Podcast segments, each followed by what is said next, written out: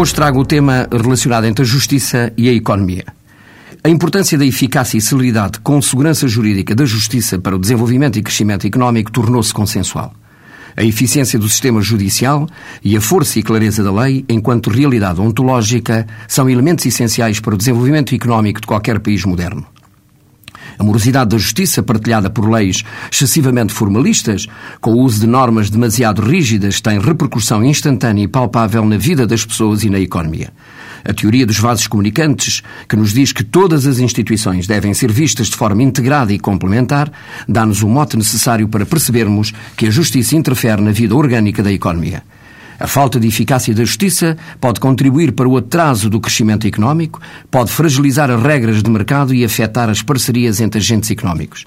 Pode ainda, acompanhada de um sistema fiscal e laboral pesado e pouco flexível, na má tradição que herdamos do modelo napoleónico em lugar da common law anglo-saxónica, dificultar a atração de investimento estrangeiro, facilitar a deslocação de empresas e introduzir riscos adicionais nos negócios, distorcendo o sistema de preços com custos graves para a saúde das empresas e para a qualidade da política económica.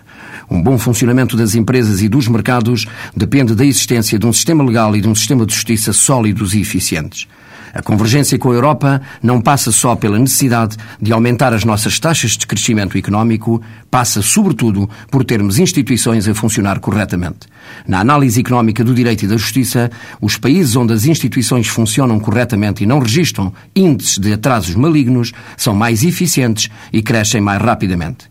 Como sabemos, reforçar a política económica e as instituições é suficiente para uma nação rapidamente conseguir alcançar uma trajetória de elevada taxa de crescimento.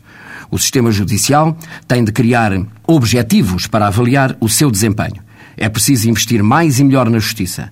A magnitude destes assuntos implica uma nova visão, uma mentalidade nova. Nós somos o espelho e a virtude das nossas instituições. Uma boa justiça célere, equitativa e tecnicamente qualificada é, na fisiologia das sociedades modernas, uma vantagem competitiva no campo das relações jurídico-empresariais. Não somos ou ficamos modernos por fazermos parte do projeto europeu. Somos modernos se abraçarmos para as nossas instituições os desígnios da qualidade, da equidade e da eficiência.